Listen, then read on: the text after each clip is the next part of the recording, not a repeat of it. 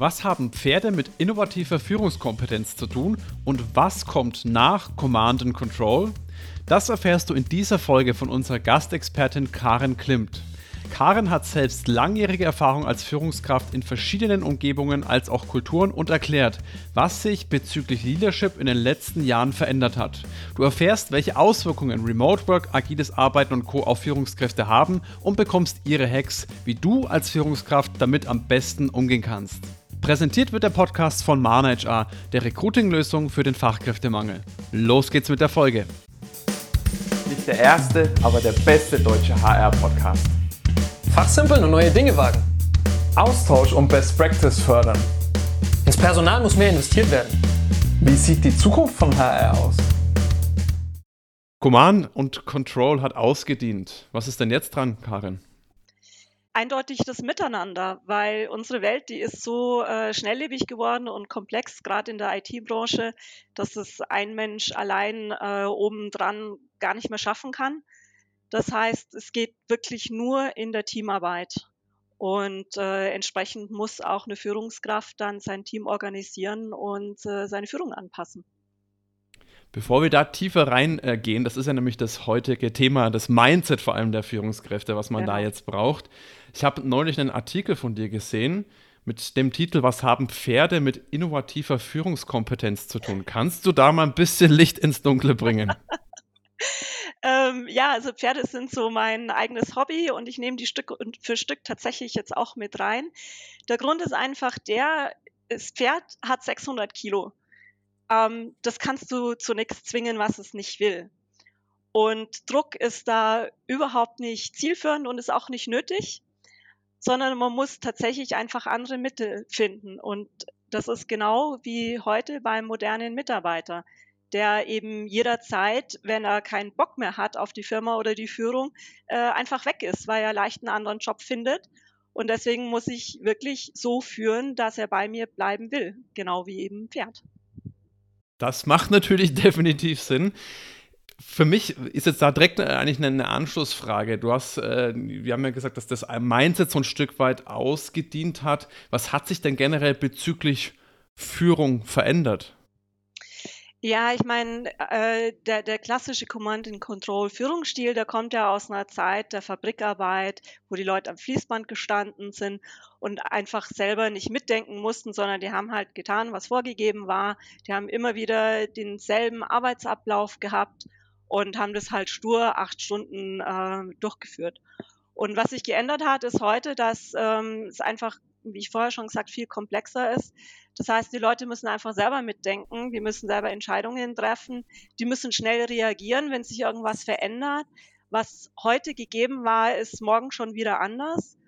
Und entsprechend ähm, sind diese alten Tools nicht mehr äh, hilfreich. Also ich kann nicht mehr fünf Jahrespläne machen. Ich kann nicht mehr über ein Jahr hinweg irgendein Ziel vorgeben und den Mitarbeiter anhand dieses Ziels dann bewerten, weil sich das einfach unterwegs schon alles äh, geändert hat und weil er einfach halt wirklich selber, ja, sich einbringen muss, mitdenken muss, seine eigenen Ideen äh, mitbringen muss. Das heißt, das äh, ist zurückzuführen auf die Veränderung unserer gesamten Welt, verstehe ich das richtig? Oder haben sich einfach nur die Menschen geändert und denken jetzt auf einmal, ja, jetzt lasse ich mich nicht mehr führen, jetzt lasse ich mir nichts mehr sagen. Kannst du da nochmal drauf eingehen, was so vielleicht die, die wirklich die wichtigsten Faktoren zu dieser Änderung sind? Ja, es ist schon beides. Also zum einen hat sich wirklich die Arbeit an und für sich äh, geändert, also ähm, dass es komplexer geworden ist, dass Dinge mehr miteinander greifen. Es hängt einfach alles mehr zusammen und ähm, Gleichzeitig haben sich damit aber auch die Menschen verändert, unsere Kultur verändert. Und gerade in Corona habe ich da nochmal eine Beschleunigung gesehen, dass Leuten viel wichtiger geworden ist, dass sie sich selbst verwirklichen und das tun, was ja für sie einen Wert hat. Und das Zusammenspiel von diesen beiden Faktoren führt einfach dazu, dass ähm, sich ja die Arbeitswelt und, und Führung komplett verändert hat. Du hast jetzt gerade einen Punkt angesprochen, dass sich Menschen oder die Arbeitnehmer äh, aktuell immer mehr selbst verwirklichen wollen. Kannst du da oder hast du da einen Indiz dafür, warum das jetzt ist? Weil ich meine, die Leute, den Leuten war ja auch früher schon ihr, ihr Leben wichtig, vielleicht auch Familie und das, was sie machen. Aber wa wa warum ist denn das jetzt aus deiner Sicht aktuell so ein, so ein ganz heißes Eisen, dass Leute sagen, ich möchte mich selbst verwirklichen, ich möchte meine eigenen Ziele in der Arbeit verwirklichen? Äh, woran liegt das? Na, das eine ist, es geht tatsächlich hier um Generationen. Ähm, ich selber bin und meine Eltern noch sehr geprägt einfach von der Nachkriegszeit. Da hat man nichts gehabt, man hat sich alles selber schaffen müssen. Ähm, man hat unheimlich Angst gehabt, wieder in die Situation zu kommen, wo man nichts hat und, und echt ums Überleben kämpfen muss. Und dadurch war einfach eben Status sehr wichtig. Also Dinge wie ein Auto, ein Haus, dass man einfach wirklich sein Überleben gesichert hat.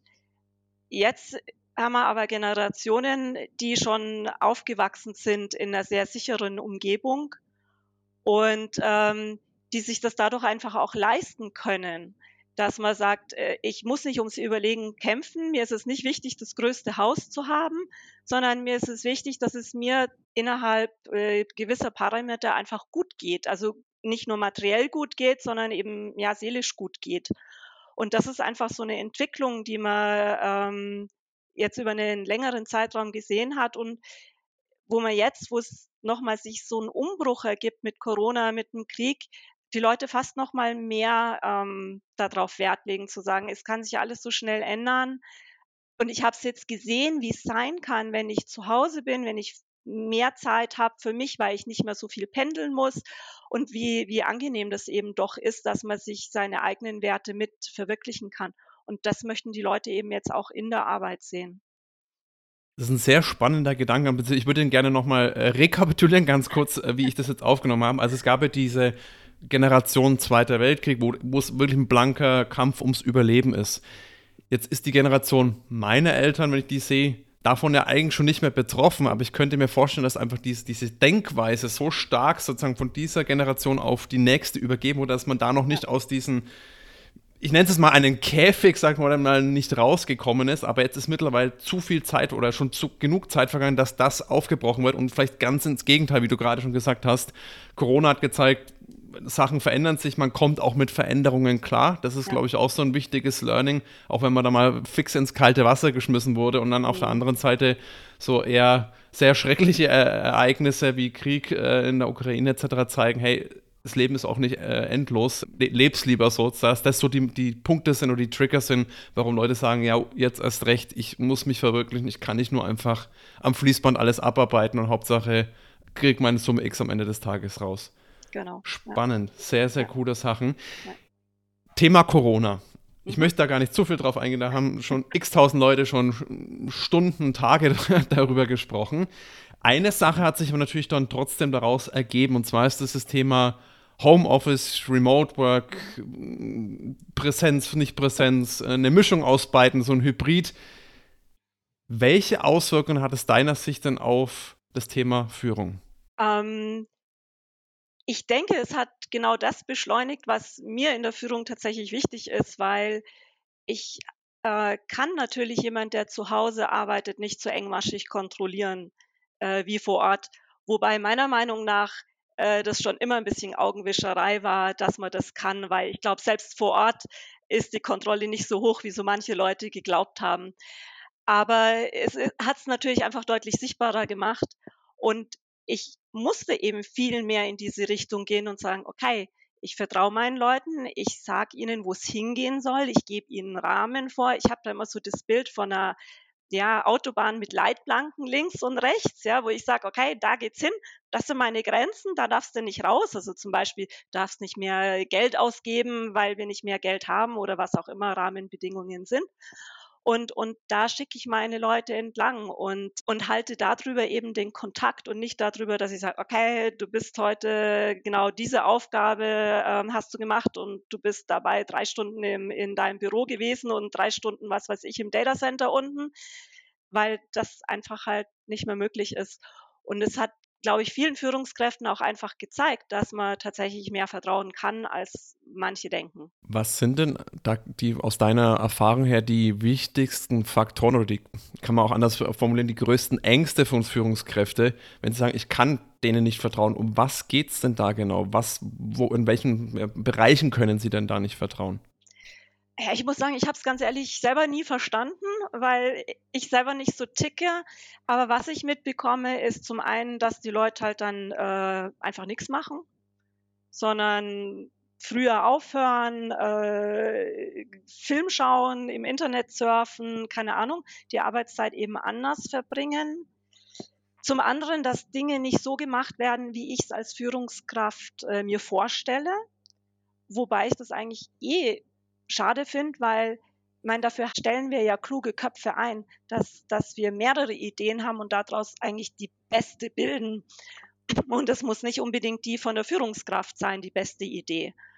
Und ähm, aber ich denke, das steckt so ein bisschen dahinter, dieses, ja, ich war ja mal der Experte und jetzt muss mhm. es so gemacht werden, wie ich das wusste und nur das ist richtig dass sich aber in den fünf Jahren, wo ich Führungskraft bin, schon wieder alles geändert hat. Also gerade in der IT äh, wird da auch gerne vergessen und dass das, was ich mal wusste, das richtig ist, heute nicht mehr richtig ist, wird dann auch gern übersehen.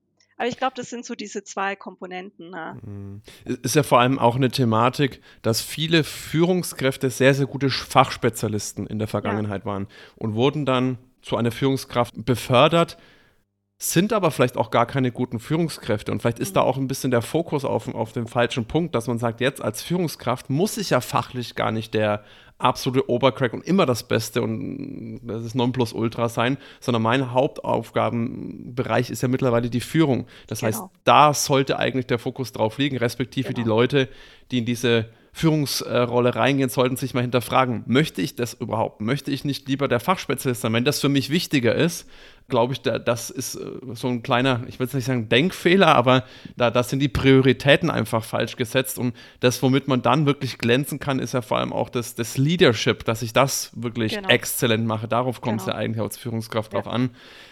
Ist es aber vielleicht auch gleichzeitig wieder so ein Problem, dass viele Leute, die Fachspezialisten sind, extrem gut immer vielleicht auch teilweise in so Führungsrollen reingedrängt werden. Mhm. Ja, sehe ich genauso. Also für mich sind es auch zwei komplett unterschiedliche Disziplinen, die beide ihren absoluten Wert haben. Und für mich ist nicht das eine mehr wert als das andere, sondern es sind einfach komplett verschiedene Aufgaben. Das eine ist eben dieses Fachliche und das andere ist eben Menschenführung. Und das sind unterschiedliche Skills, die ich auch erstmal lernen muss. Aber da spielt jetzt auch so ein bisschen diese frühere Zeit mit rein. Wir haben das immer noch in unseren Köpfen, dass je höher ich äh, bin in der Hierarchie, umso mehr bin ich wert. Und deswegen streben das viele an, nur eben wegen diesem Status, aber gar nicht deswegen, weil es ihnen eigentlich um die Führung geht. Und da finde ich, müssen wir als Gesellschaft einfach umdenken und sagen, hey, ein guter Techniker, der ein totaler Crack ist in seinem Bereich, der ist genauso wert wie, wie eine Führungskraft. Und das ist kein Unterschied, das sind nur unterschiedliche Aufgaben, aber nicht vom Status her unterschiedlich. Und dann, glaube ich, würde sich das ändern. Weil dann wird derjenige Führungskraft, dem es darum geht, eben mit Menschen zu arbeiten. Das hast du gerade gesagt, das ist eigentlich der, sollte das der gleiche Status sein. Wie können wir das denn erreichen, dass das den gleichen Status bekommt im Endeffekt des Tages? Ich, ich würde da mal reinspringen, weil äh, ich muss da immer an den ehemaligen Kollegen denken, den Nikita, der brutaler Entwickler ist. Also, hands down, absolut unfassbar. So ein, so ein kleines Wunderkind. Ähm, dem ist genau das passiert. Der wollte das aber auch. Ne? Also der wollte hoch in der Hierarchie, der wollte diese, dieses Status hoch, mehr Wertigkeit und so weiter, ne? weil es halt in dem Unternehmen auch das, die, die oben waren, die haben gesagt, was los ist. Ne? Und die haben auch gesagt, wie es gemacht wird eben. Ne? Also der Chef hat oben von oben gesagt, so setzen wir das um, das ganze ja. Thema. Das ist oft der und Grund, ja. wollte, Genau, und das wollte er auch machen, äh, ist dann auch hochbefördert worden, hat das dann hochgemacht, hat gesagt, hat gesagt ja, ich habe also gar keinen Bock drauf. Das ist ja, also sowas von nicht meine Welt. Und ist dann tatsächlich wieder runtergegangen. Sehr schön. Ähm, nicht war ein bisschen tricky, weil die Karriereleiter funktioniert ja nur in eine Richtung äh, in den, bei den meisten Fällen. Ja. Äh, aber er hat es wieder runter geschafft, was er eigentlich schon kontra, eigentlich, wenn Mhm. man so ausspricht, er hat es runtergeschafft, was ist das? Ne? Aber da sieht man schon, dass die, die Wertigkeit nach oben immer höher geht. Und ich glaube, es, es hat nicht die gleiche Wertigkeit, es hat eine andere Wertigkeit. Genau. Du ja. brauchst halt beide. Wenn du nur Ja. Leaderships, die, wenn alle nur führen wollen, dann hast du keinen mehr, der ausführt, der irgendwas macht. Und dann stehst du auf der Stelle und führst dich gegenseitig dann. Oder wie soll das funktionieren? Also es, das klappt halt nicht. Ne? Und gerade in der IT ist es, ich meine, wir sind ja auch äh, Softwareunternehmen, ne? Ja. Das, du brauchst Spezialisten und es wird, wie du gesagt hast, es wird immer komplexer, gerade in diesen, in diesen White-Collar, äh, darf man nicht mehr sagen, glaube ich, Political Incorrect, aber diese, diese Bürojobs, ne? wo es halt viel spezialisierter und viel, viel genauer, viel, viel, ja, äh, schwieriger das ganze Thema wird, brauchst du Experten, du brauchst Spezialisten an der entsprechenden Stelle. Und da kannst du als Führungskraft gar nicht auf dem Level agieren, auf dem die agieren. Ja, wenn ich das mit, mit der Entwicklung vergleiche, du hast Frontend-Spezialisten, du hast Ja, ja. Design-Spezialisten, du hast UX-Spezialisten, du hast Genau. Datenbank-Spezialisten, du hast und so weiter und so. Also die, die So ist ist, ist unendlich. Und wie, wie will die Führungskraft, die das Entwicklungsteam leitet, auf dem Level sein, wie alle Spezialisten? Das ist faktisch nicht, das streikt das Hirn einfach an einem gewissen Punkt. Und da muss man halt diese, die, den, den Ansatz einfach ändern und gucken, dass man, dass man diese Wertigkeit dann auch vermittelt. Ja? Genau. Ähm, und dass da die Leute, die, die Bock auf genau das haben, was sie gerade machen, in ihrem Spezialbereich, dass sie den auch weitermachen können und in diesem Bereich auch bleiben wollen, weil sie halt, wie du es wahrscheinlich auch gemacht hast, du hast ja ein bisschen vor dem Podcast erzählt, ähm, wenn ich es richtig verstanden habe, du hast denen viel Freiheiten gegeben Ja, genau. ähm, und viel in dem Bereich auch, auch einfach unterstützt und, und gesagt, hey, geht, geht diesen Weg weiter, hast du wahrscheinlich auch Fehler machen lassen, nehme ich jetzt mal. Ja, natürlich. Oh, das ist eine ganz ge- wichtige Geschichte, dass auch Fehler geschehen dürfen, weil sonst lernst du nichts Neues. Ja? Dann entwickelst du dich als Firma nicht weiter. Kannst du da vielleicht ein, zwei Sätze, wie hast du das für dich quasi, oder beziehungsweise andere Frage, hattest du dieses Command and Control irgendwann, dass du das vielleicht auch von außen, dass du das machen musst oder so? Hattest du da, äh, oder beziehungsweise wie, wie bist du dahin gekommen, dass du sagst, hey, ich lass dir jetzt einfach mal machen und wenn es schief geht, dann lernen wir draus. Also für mich äh, war das einfach schon immer so, weil das ist ein- meine Persönlichkeit. Also ich, äh, für mich ist Wertschätzung von Personen extrem wichtig. Und äh, deswegen war das einfach aus meiner Persönlichkeit raus schon immer dann auch mein Führungsstil, dass ich gesagt habe, hey, das sind Spezialisten, ich anerkenne das und ich versuche einfach das Beste aus ihnen rauszuholen und ihnen eine Umgebung zu schaffen, wo sie wirklich brillieren können. Ähm, ich habe später dann selber erlebt, äh, wie Command and Control ist.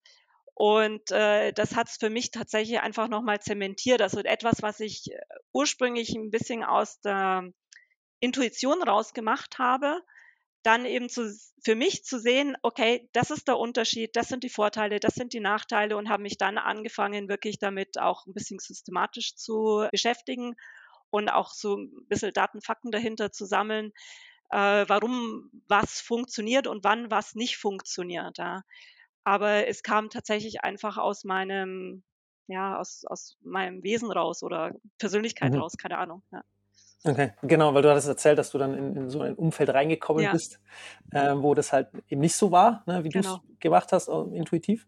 Ja. Ähm, hast du da so vielleicht, was wäre denn so das, das Einfachste, wo du sagst, hey, ich bin jetzt so, äh, ja, Führungskraft in so einem Unternehmen, in so einer, in so einer, einer Umgebung, ja, wie kann ich mit sowas anfangen? Was ist so eine Kleinigkeit, wie ich vielleicht mich mal da rantasten kann? Weil es ist außerhalb der Komfortzone für viele, ne? weil Mhm. das halt das ist, was sie gemacht haben, was sie vorgelebt bekommen haben, wo sie groß geworden sind da drin, äh, Generationen und so weiter.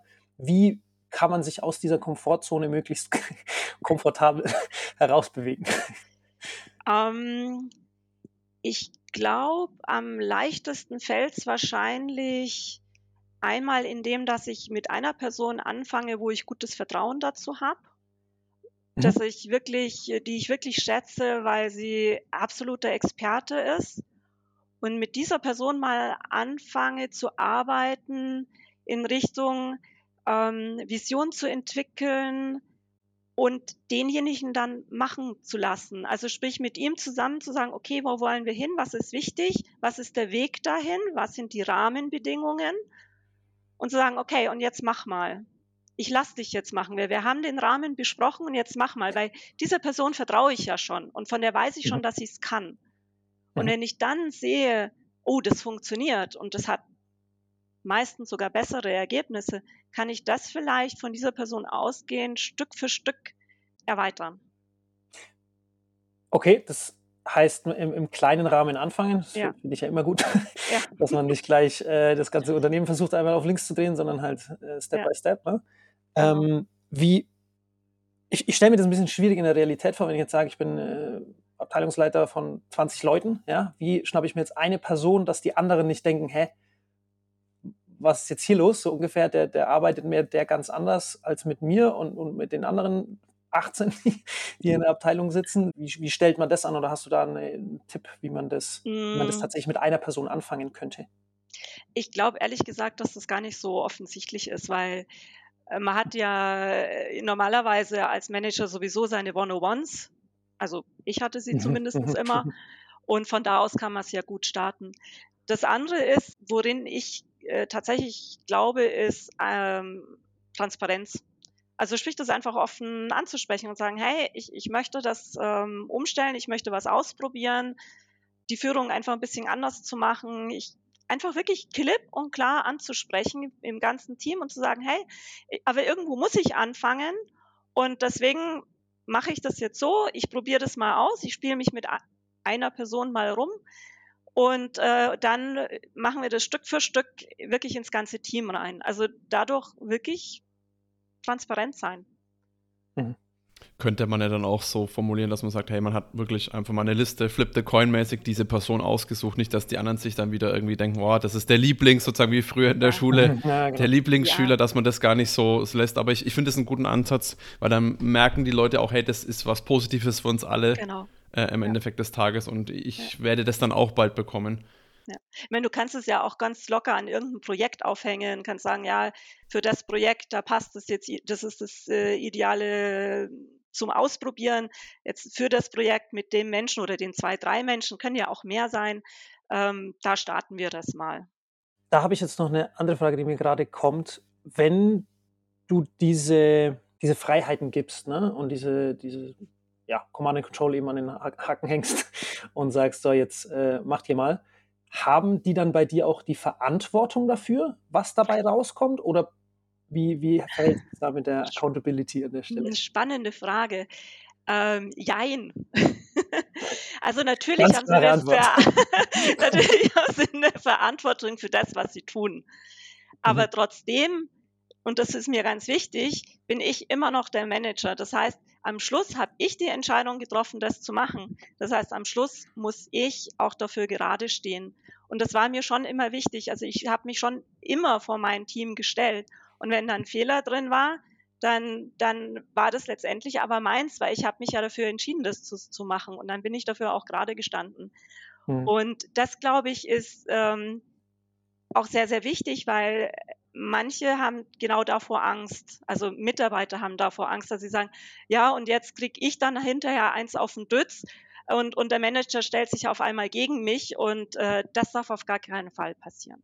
Also natürlich, genau also wie gesagt, der Mitarbeiter muss zu dem stehen, was er äh, tut, also dass er in sich keinen Fehler macht. Er muss äh, wirklich das tun, was was er sagt, dass er tut. Also er darf nicht irgendwelche, also ja, falschen Informationen geben oder so. Also dafür muss er natürlich selber gerade stehen, ganz klar. Aber für, für diese Gesamtsituation ist es immer noch ich als Manager, weil letzt, es heißt ja auch nicht, dass ich komplette Freiheit lasse, weil als Manager werde ich immer irgendwann mal entscheiden müssen. Es wird sich die Situation ergeben, dass, dass also ich zwei Leute unterschiedliche Meinungen haben im Team oder dass ähm, die Leute vielleicht noch nicht das größere Ganze erkennen, weil sich irgendwie in, in der Firma, keine Ahnung, ein Richtungswechsel ergibt oder so, dann muss ich auch mal klar sagen, ähm, gute Idee, die du hast und äh, normalerweise könnte man das auch alles so machen, aber und ich entscheide mich jetzt anders. Ich habe aber die Erfahrung gemacht, dass es in dieser Kombi dann auch gar kein Problem ist, wenn die Leute wissen, dass man ihnen zuhört und alles angehört hat und alle Argumente zugehört haben, haben die überhaupt kein Problem damit, dass am Schluss der Manager sagt, okay, und ich entscheide mich jetzt trotzdem anders. Und auch gerade, wenn sie mhm. diese Erfahrung haben, der, der schützt mich auch und der ist auch für mich da, dann, dann glauben sie das auch, dass das wirklich einen guten Grund hat und nicht gegen sie geht. Ja. Mhm. Daher rührt nämlich so ein, auch so ein bisschen meine Frage, äh, weil ich das halt auch schon in der IT mitbekommen habe, dass Leute das dann halt auch nicht wollen, ne? Ja. Verantwortung oder da, da dann, äh, ja, ja, im Endeffekt hochgeschoben werden auf den Manager. Ja. Das wollen sie nicht. Äh, das das soll es auch nicht sein. Genau. Ähm, und da muss man, glaube ich, so ein bisschen aufpassen, dass man das dann, dass man sich da nicht die Finger verbrennt an der Stelle. Liegt aber dann halt auch wieder eigentlich in, dem, in der Kernkompetenz oder in dem, im Kernaspekt einer Führungskraft, dass man halt der Leader ist, ne? Und ja. dann bist du halt dafür verantwortlich. Und Absolut. das wollen ja dann auch wieder andere sein, ne? Also die wollen ja diese Verantwortung haben. Genau. Und ich glaube, da ist es wichtig, was du vorhin gesagt hast, Domi, dass halt nicht die falschen Leute im Endeffekt mhm. befördert werden, die es gar nicht wollen, ähm, beziehungsweise die dafür nicht gemacht sind, auch am Ende des Tages, die halt dann unter Druck, mit Druck nicht umgehen können, mit Stress nicht umgehen können und sowas. Da brauchst du auch eine gewisse Resilienz, äh, darf beschossen werden von links und rechts, ne? Das ist auch, ja. auch klar. Ähm, aber dickes ja, Fell. dass eben Command and Control nicht gleichbesetzt, äh, beziehungsweise die Abgabe von Command and Control vielmehr nicht gleichbedeutend ist mit, die haben jetzt auch die Verantwortung dafür, sondern nee. da jetzt wirklich die Freiheit im Endeffekt äh, Fehler machen zu dürfen und eben die, den eigenen Weg zu bestreiten, den eigenen Weg zu gehen, so wie man das für richtig empfindet und dann eben, wenn es schief geht, zu rekapitulieren, ja. reflektieren und gucken, ja, und das ist tatsächlich auch oft ein Denkfehler. Also viele, die versuchen, ja, Command and Control will ich nicht mehr, mache ich nicht mehr, Micromanagement funktioniert nicht, die gehen dann zu sehr ins andere Extrem und die lassen dann ähm, komplette, also nicht Freiheit, sondern die lassen die Leute alleine. Und das ist auch nicht richtig, ja. Da geht es dann in die falsche Richtung. Das darf nicht passieren. Und aber viele verknüpfen das. Die meinen dann, Freiheit hat mit, mit alleine lassen zu tun und das funktioniert nicht. Weil das, das wollen die Menschen auch nicht, wie du selber schon sagst, weil dann muss ich ja auch gerade stehen, dann muss ich die, die Verantwortung übernehmen. Und das ist auch nicht gut. Karin, kannst du Gedanken lesen? Nö. Gen genau, genau das ist mir genau durch den Kopf gegangen. Das ist ja doch, auf der einen Seite verteufeln viele immer diese Hierarchien und äh, die Rangordnung und sonstiges, aber ohne geht es halt auch nicht, weil nee. dies, dies, diese, diesen Safe Space, diesen, diesen, diesen Puffer sozusagen, dann äh, brauchen auch viele, die wollen dann diese Entscheidung nicht treffen oder finden das dann doch nicht schlecht, wenn der Chef dann trotzdem oder die Chefin ihnen trotzdem noch mal einen Kopf hinhält und sagt, hey, ist auf meinen ja. Mist gewachsen. Das heißt, das ist ein relativ großer Drahtseilakt, Zumal ja. auch natürlich jede Person dann auch noch mal ein bisschen, also jeder Mitarbeitende auch noch mal ein bisschen anders tickt wahrscheinlich. Und das ist mhm. wahrscheinlich auch eine weitere Herausforderung. Oh ja. Der eine mag ein bisschen mehr Verantwortung, der findet es dann toll, vielleicht auch mal hierarchisch gesehen noch mal ein bisschen mhm. aufzusteigen, vielleicht auch mal eins mitzubekommen, das macht ihm gar nichts aus.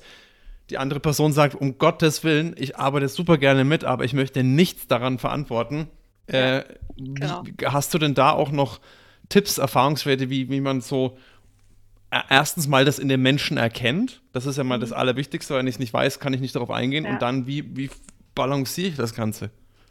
Ja, also ich bin da totaler Fan vom situativen Führungsstil. Das heißt genau das, also dass ich mich auf die Person einlasse, auf die Situation einlasse.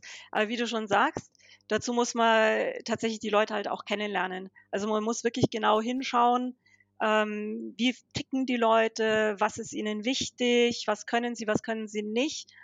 Und da finde ich schon so ein bisschen psychologisches Wissen äh, echt essentiell. Und das kommt meiner Meinung nach immer ein bisschen zu kurz in, in diesen ganzen Crashkursen für Führungskräfte. Und da gibt es super tolle Modelle. Ähm, eins, das heißt äh, Spiral Dynamics. Das mhm. beschreibt so ein bisschen die Entwicklung ähm, von Gesellschaften, aber damit auch von Persönlichkeiten. Und äh, in sowas mal reinzuschauen und sagen, okay, was für ein Typ Mensch ist mein Mitarbeiter und sich entsprechend darauf einzulassen und den auch entsprechend zu führen, ist extrem hilfreich meiner Meinung nach. Kannst du da noch etwas konkreter werden? Wie, also ich bin jetzt angenommen eine Führungskraft, ich habe jetzt hier ein Team vor mir. Wie finde ich das heraus? Also klar, psychologische Sachen, da braucht man ein gewisses Basiswissen zumindest, aber ja gehe ich dann in den Austausch mit den Leuten, Beobachte ich die einfach? Äh, wie, wie gehe ich sowas an? Äh, alles zusammen. Also für mich ist tatsächlich äh, 101s ein ganz, ganz wichtiges Mittel. Und bei mir heißt 101 nicht, ich verteile die Aufgaben, sondern genau umgekehrt. Ich habe Zeit für meinen Mitarbeiter. Zum Beispiel gehe ich ganz gern ähm, spazieren oder einen Kaffee trinken für mein 101, eben mhm. um eine Umgebung zu schaffen, wo ich den wirklich kennenlerne. Und da frage ich ihn ganz einfach um, um seine Meinungen, wie er tickt. Ja, also wirklich, äh, was denkst du jetzt dazu? Wie sollten wir das machen? Und da hörst du das raus. Also du, du hörst es im Sprachmuster. Du hörst zum Beispiel, wenn jemand so eher der Teamplayer ist. Der wird dir immer Dinge erzählen wie, ähm, gestern war das ganz toll, da haben wir super zusammengearbeitet und haben uns gegenseitig geholfen. Dann weiß ich, ah ja, das ist jemand, dem ist Teamarbeit wichtig. Ja? der andere kommt her und sagt, ja, und dann habe ich das und das gelesen und ähm, da sind äh, 110 Prozent Steigerung drin und der, der benutzt ganz viele Zahlen. Dann weiß ich, das ist jemand, dem sind Daten, Fakten wichtig. Der mhm. ist, das ist ein Mensch, der ist sehr präzise. Der wird sich ähm, zum Beispiel äh, Spaß haben, Tabellen anzuschauen, mit Zahlen zu arbeiten. Na? Und das, das erkenne ich einfach an diesem Sprachmuster soll, darf es da immer nur um arbeitsbezogene Themen gehen oder muss man die Person mit allen drumherum? Also äh, Hintergrund meiner Frage, ich habe das glaube ich in irgendeiner Folge schon mal erwähnt, ich hatte auch in der Vergangenheit mal eine Führungskraft, die mit mir One-on-Ones jede Woche gemacht hat und ich fand die absolute Katastrophe. Ich habe es vielleicht auch jetzt, wo du so ein bisschen erklärst, könnte auch sein, dass da ein bisschen mehr äh, gearbeitet wurde im Hintergrund oder zwischen den Zeilen, als ich das wahrgenommen hatte. Es war immer nur hallo, setz dich hin, sag mir bitte die drei Highlights der Woche und die drei Lowlights. Und ich ja. musste auch wirklich immer genau drei aufzählen und also drei aus jeder Kategorie. Und das war's.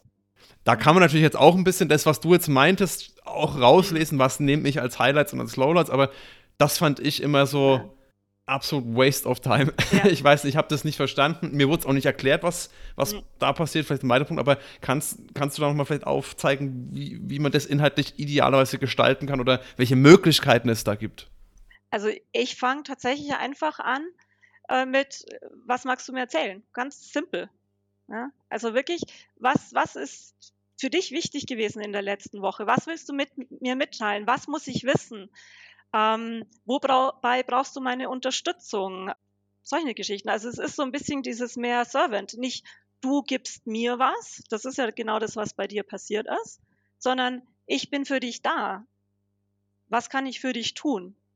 Mhm. Und das ist genau das, was ich meine. Das ist für mich eigentlich wie ein One-on-One ablaufen sollte. Alles klar. Also ein bisschen mehr hätte es gebraucht, sozusagen, damit es sinnhaftig gewesen wäre. Wunderbar. Aber dann kann es ich vielleicht, wenn ich irgendwo in einer Situation in der Zukunft bin, vielleicht dann auf jeden Fall besser machen. Danke dafür schon mal. Karin, du hast ja schon gesagt, dass du ein paar Mini-Hacks mitgebracht hast für alle Führungskräfte, die uns zuhören oder die, die es auch werden wollen. Mhm. Du hast jetzt schon wahnsinnig viel während der ganzen Folge immer an Tipps und Hacks gegeben. Hast du denn noch irgendwas, wo du sagst, das möchtest du den Leuten auf jeden Fall gerne mitgeben? Ja, ich glaube, ich habe zwei, die ich sehr sinnvoll halte in unserer modernen Arbeitswelt. Das eine richtet sich so ein bisschen mehr an äh, Führungskräfte im mittleren Management, gerade wenn sie vielleicht äh, neu in der Firma sind. Mhm. Und zwar habe ich da ja immer ein bisschen das Thema, ich habe meine Direct Reports, die dann wiederum Leute haben. Und letztendlich erfahre ich immer nur von denen, ähm, was sie halt so denken. Ich weiß aber nicht, ähm, kann ich mich darauf verlassen oder nicht. Und da gibt es aus dem Lean Manufacturing äh, etwas, das nennt sich Gemba Walk. Gemba ist also das, wo die Arbeit passiert, also früher die Fabrikhalle, jetzt natürlich die Büros. Und da gehe ich einfach hin. Mhm. Zwar, es heißt, ich überspringe die Ränge. Also ich gehe einfach direkt in das Büro rein und nehme mir Zeit und stelle ein, zwei Fragen und dann höre ich nur zu und lasse mir von den Leuten erzählen, was sie dazu denken. Und dadurch kriege ich so ein bisschen Gefühl, was wirklich an der Basis passiert, was wichtig ist, was die für Themen haben. Also auch hier wieder mehr dieses, wo kann ich helfen, Einstellung. Mhm. Ähm, und dadurch kann ich zum einen die Menschen abholen. Ich weiß, ob ich dem vertrauen kann, was mir meine Direct Reports sagen. Und ich finde wirklich Painpoints in der Firma raus, die ich dann wiederum angehen kann. Das heißt, nochmal ganz kurz für mich zusammengefasst, mittleres Management, meinst du, dass darunter auch nochmal Manager sind, logischerweise, Genau, und du genau. gehst aber direkt in das Team hinein. Genau. Was für Fragen stellt man denn da am besten? Ähm, es kommt darauf an, ob du ein spezielles Ziel hast. Also wenn du ein Problem lösen möchtest oder, oder zu irgendeinem Produkt oder so, natürlich stellst du die Fragen dann einfach sehr gezielt dazu. Wichtig ist eben nur ein, zwei, drei Fragen und ansonsten zuhören und nichts danach kommentieren oder dagegen reden oder so, sondern wirklich einfach nur Input sammeln.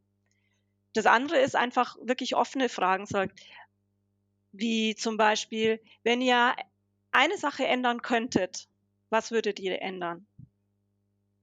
Wenn Mhm. ich euch einen, einen Wunsch erfüllen könnte, was wäre das? Also Mhm. wirklich, um, um rauszufinden, was ist für die erstmal am wichtigsten? Oder auch genau diese Frage, ja, was, was wäre euch am wichtigsten? Und dann einfach Mund zu und zuhören. Genau, Perfekt. Mund zu und zuhören. Du hast noch einen zweiten Hack, hast du, glaube ich, gesagt? Ja, genau. Und das betrifft dieses Thema, dass ähm, Dinge ja nicht mehr so gut kontrollierbar sind. Wir haben nicht mehr so viel Daten.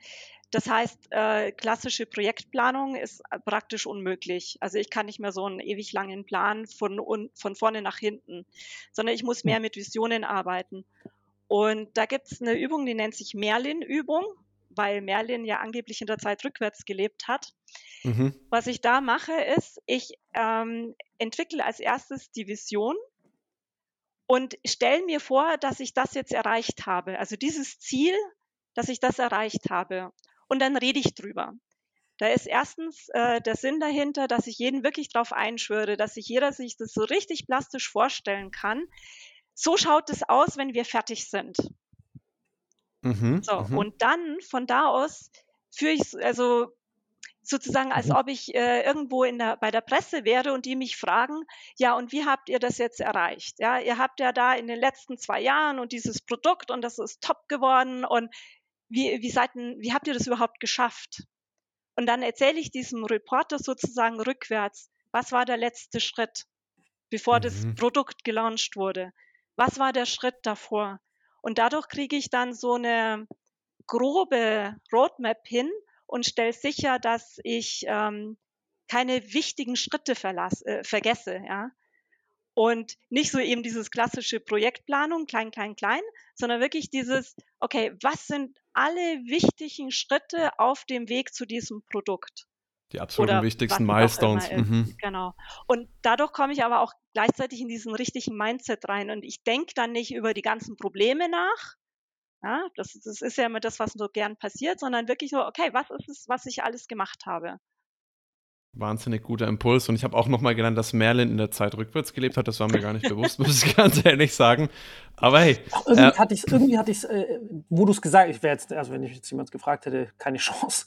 Aber jetzt, wo du es gesagt hast, irgendwas war da, aber ich werde es auch nochmal googeln, ich habe es schon hier aufgeschrieben.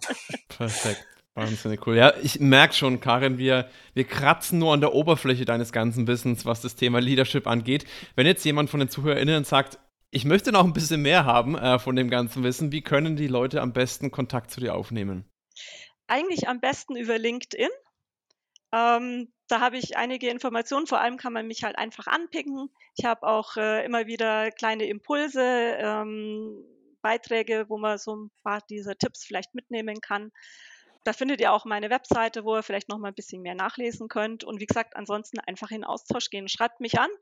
Ich antworte gern. Vielleicht lässt sich auch mal ein virtueller Tee äh, vereinbaren. Genau. Perfekt, wunderbar. Das packe ich wie immer natürlich in die Shownotes für euch, liebe ZuhörerInnen. Könnt ihr direkt draufklicken und euch mit der Karin direkt austauschen. An der Stelle ein riesiges Dankeschön für den ganzen Sehr super gerne. Input.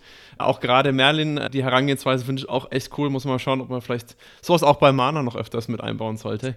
äh, dementsprechend großes Dankeschön und ich freue mich, Sehr, wenn wir vielleicht gerne. in Zukunft nochmal eine weitere Folge machen können. Ja, immer gerne. Danke euch Perfekt. für die Zeit. Ich sage auch nochmal Danke, viel gelernt, viel Spaß gehabt in der Unterhaltung äh, und danke Freut für den mich. ganzen Input. Ich freue mich auf die nächste Runde. Wie du merkst, geben wir uns immer sehr große Mühe, wertvollen Content für dich zu schaffen, den du dann auch kostenlos bekommst. Wenn dir jetzt unser Podcast gefällt und du uns auch weiterhin dabei unterstützen willst, dann abonniere jetzt unseren Podcast auf der Plattform deiner Wahl und wir freuen uns auch über deine Bewertung. In diesem Sinne, mach es gut und bis zum nächsten Mal. Ciao, ciao. Ganz kurz, wenn dir die Folge bislang gefällt, dann vergesse nicht, unseren Podcast jetzt zu abonnieren. So wirst du direkt informiert, wenn die nächste Folge online ist und du hilfst uns auch sehr damit weiter. Danke und weiter geht's.